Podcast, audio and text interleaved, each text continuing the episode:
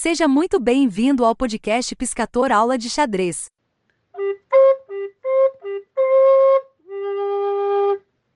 Olá, como é que vai? Tudo bem? Quem fala é o professor Piscator e hoje mais um áudio para responder perguntas da nossa audiência.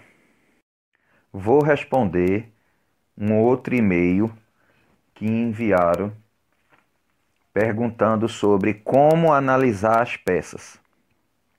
Se eu se eu estou entendendo o que a pessoa está querendo é, tirar de dúvida, é quando se vai analisar as peças, não a posição de forma geral, mas as peças. Como é que se faz essa análise?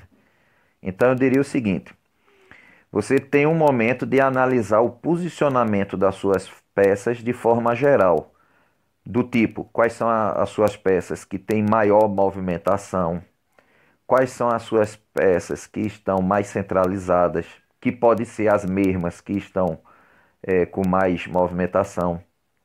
Às vezes você tem uma peça no centro do tabuleiro, mas ela está com limites ou poucos movimentos. Existe aquela peça que fica ainda muito afastada, que não está participando do jogo está distante das casas centrais.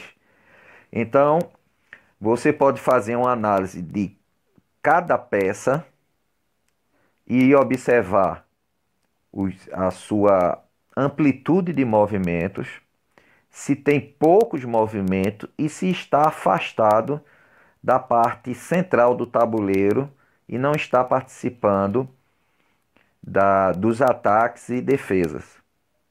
Uma outra visão é também você ver é, quais são as peças que já podem ser melhoradas para um lugar muito mais forte e que fará pressão ao adversário. Essas duas formas que eu mostrei de análise já vai lhe ajudar muito.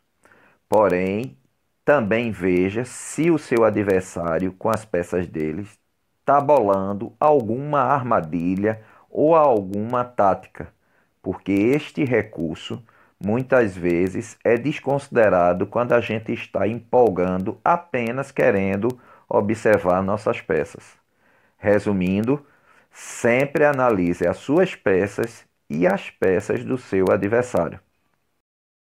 Se você gosta do nosso conteúdo, dê sua avaliação com a quantidade de estrelas que você acha que nós merecemos. Obrigado.